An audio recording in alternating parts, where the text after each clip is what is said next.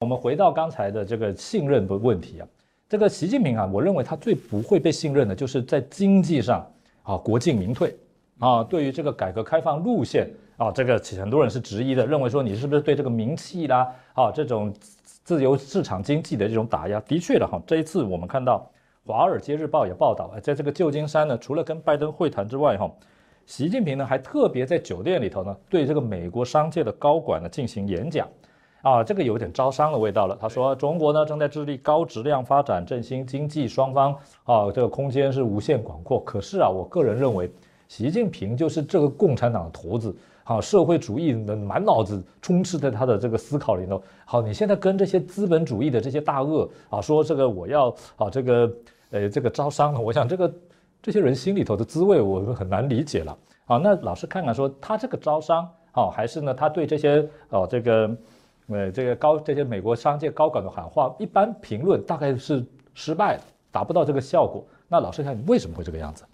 对我这点我有点纳闷。照理说哈，呃，任何一个国家领导人呢，应该蛮关心自己的经济的。但是我们注意到一点，就是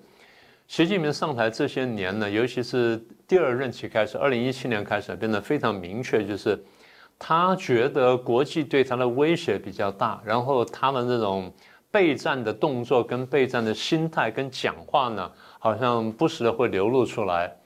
所以这点就让我们有点纳闷。因为照理说，你如果就是要跟美国最好打仗的话，你的经济得起来。但是他现在呢，又想依赖美国，然后又想这个去风险，他不敢说脱钩了，想去风险，所以就使他这个招商的动作跟言语呢，显得有点奇怪。呃，照理说，你现在难得跟美国第一呢。呃，我们一年多没有讲话了，从巴厘岛之后一年多没有讲话了，然后至少没有面对面讲话了。那现在好不容易这个面对面了，你应该就是，当然他讲话算比较和缓了，不像过去那么战狼。可是我们会觉得，你如果说来到这里了，来到美国，然后有一个晚宴，然后跟这么美国几乎所有的这些最重要的这些高管呢，都一起碰面了，这是你最好招商机会嘛？那可是你看到，就是国际媒体跟这些高管被采访之后呢，他们的普遍反应都是非常的失望。呃，我觉得最大问题就是，其实这几年，尤其这一年多来呢，当然是三年的这个清零风控不要讲了，但是最近这一年多以来呢，国际高管对于大陆这经商环境的忧虑呢，这个是应该说非常明确的。他应该就至少他智囊要帮他想到这个问题很重要。你有机会，他们不管怎么样，你至少扮个笑脸，把獠牙獠收起来，把獠牙藏起来，扮个笑脸，好好去招个商，那至少效果会非常好。可是我们看到呢，效果并不好。呃，我们看，你看哪些人出席啊？苹果的这个库克出来了，哎，啊，高通啦，然后黑石啦，呃，辉瑞啦，然后联邦快递这高管都出席了。这些公司在大陆的投资加起来呢，几万亿美元呢。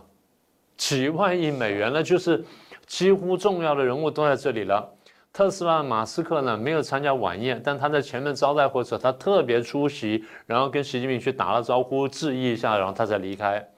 然后晚宴的地点呢靠近这个戏谷，当时叫硅谷。那脸书的这个 Zuckerberg 呢就在附近，但他没有参加这个这个晚宴，这有点奇怪。呃，但是我们觉得更奇怪就是，照理说呢，你习近平。看到你三年的这个清零风控，经济明显下滑的时候，你应该想办法留住外商跟外资。嗯，但是最近这一年呢，尤其这大半年推出的一些新的政策，让人非常担心。我们过去在节目上也讲过，第一个就是新的这个反间谍法，第二就是数据安全法。这两样东西呢，会让国际公司觉得我是一个正常的这个商业活动。那不管我是去问商业数据啦、经济数据啦、用电啦什么等等或贷款等等，这些都应该是公开的东西。那我打听的东西呢，一不小心可以变成就间谍行为，哎，就间谍行为了。那然后再来就是这个，我要多问两句呢，我就碰到数据安全法。所以很多台商来问我，我说真的是说不准的，照理应该不会收了这么紧。可是你现在看到。美国的一些管理顾问公司啦，然后一些这个什么会计审查跟一些 due diligence 公司呢，我们叫什么企业尽职公司呢，都受到调查，或者这个职员呢受到了这个盘查什么等等。那问题搞得相当严重，所以这经商环境给人感觉就是可怕。我想我们常很多商人常讲说，这个刀头舔血生意呢有人抢，那么也就是利之所在呢，大家愿意去。大家怕什么？大家怕不确定性。哎，不确定性。大家怕不确定性。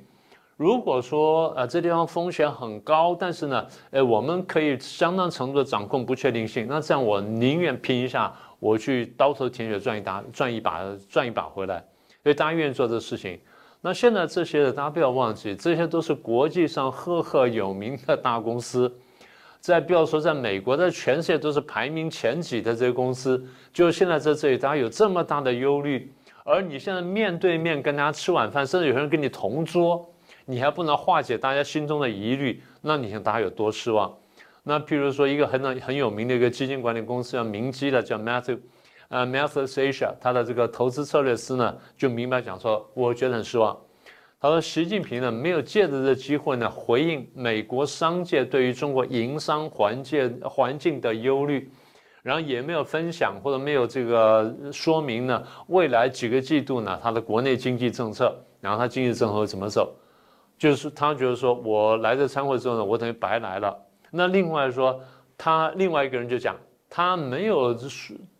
透露任何讯息，他准备去让步或准备后退一点点，那么也就是你的这政策呢，已经前进逼到我们觉得不能不能做生意不好做生意的时候呢，你没有要后退意思，然后你不断的在讲重重新讲那话，然后还说啊你们来投资你们来投资，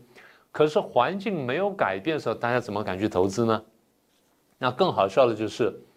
你看到大陆那些酸民他在讲什么啊？你看我们多厉害，我们又把谁赶走了？我们又把谁赶 把谁赶走了？他们点名的都是国际上那些这个一二流的大企业，我们把这个赶走了，把那个打跑，把这个吓走了，我们把那个把谁战败了？不是的，你们完全讲反了。你们不是把人家打走，或者是把人家战胜了，而是你把国内的环境破坏到人家不敢来投资，损失的是你。为什么呢？第一，钱不进来；第二，公司不进来；第三呢，你本地的经济不会起来；第四呢，你们工作机会减少，所以失业会增加嘛？就是这样的嘛。你把外资外商都赶走了，那么其实相比之下呢，这个因为美国商务部呢，雷蒙多呢也参加这参会，雷蒙多讲话就非常到位啊。他说：“这个我们希望跟中国开展强劲的贸易，哦，讲得很明确啊，强劲的贸易，我们要保护，我们要保护的，我们要促进，我们要促进的。”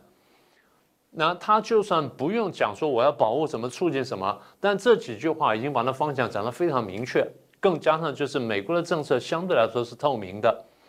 他一段时间就告诉你啊，我要出台什么政策，然后这政策是做什么的，或者是管制的，或是推进的，或者是加强贷款的，或者纾困的什么等等，都讲得非常明确。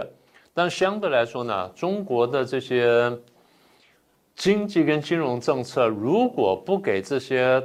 大公司，尤其是大跨国公司 CEO 呢，这么大的信心的话，大家真的是不敢做事情。所以你看到我们刚刚讲那个黑石集团，黑石集团的这个这个策略师呢，在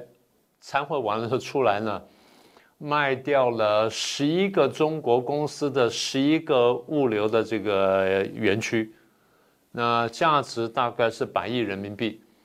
这是很惊人的这个这个政策啊，这个这个手笔呢吓死人了。那么也就是说，大家你看，你好不容易来了美国一趟，大家过去要要去飞去中国，然后去看你，然后还不晓得排不排得上见面吗？去讲两分钟。那现在你来了，第一我们听你演讲，第二呢跟你一桌吃饭，那这个这一桌吃饭少说要一两个小时吧。结果大家觉得说你只是在宣传。你没有给我真呃，就就这就我过去的老话，你们没有，你没有给我真正的牛肉，你没有给我真正的政策转向，我看不到希望，所以我会害怕。那么也就是，如果在过去，在未来的几个月之内，大家看不到更加正面的那些那迹象出来的话呢，将来逃走的资金、逃走的公司跟外移的这产业跟产业链呢，恐怕更是难以估计。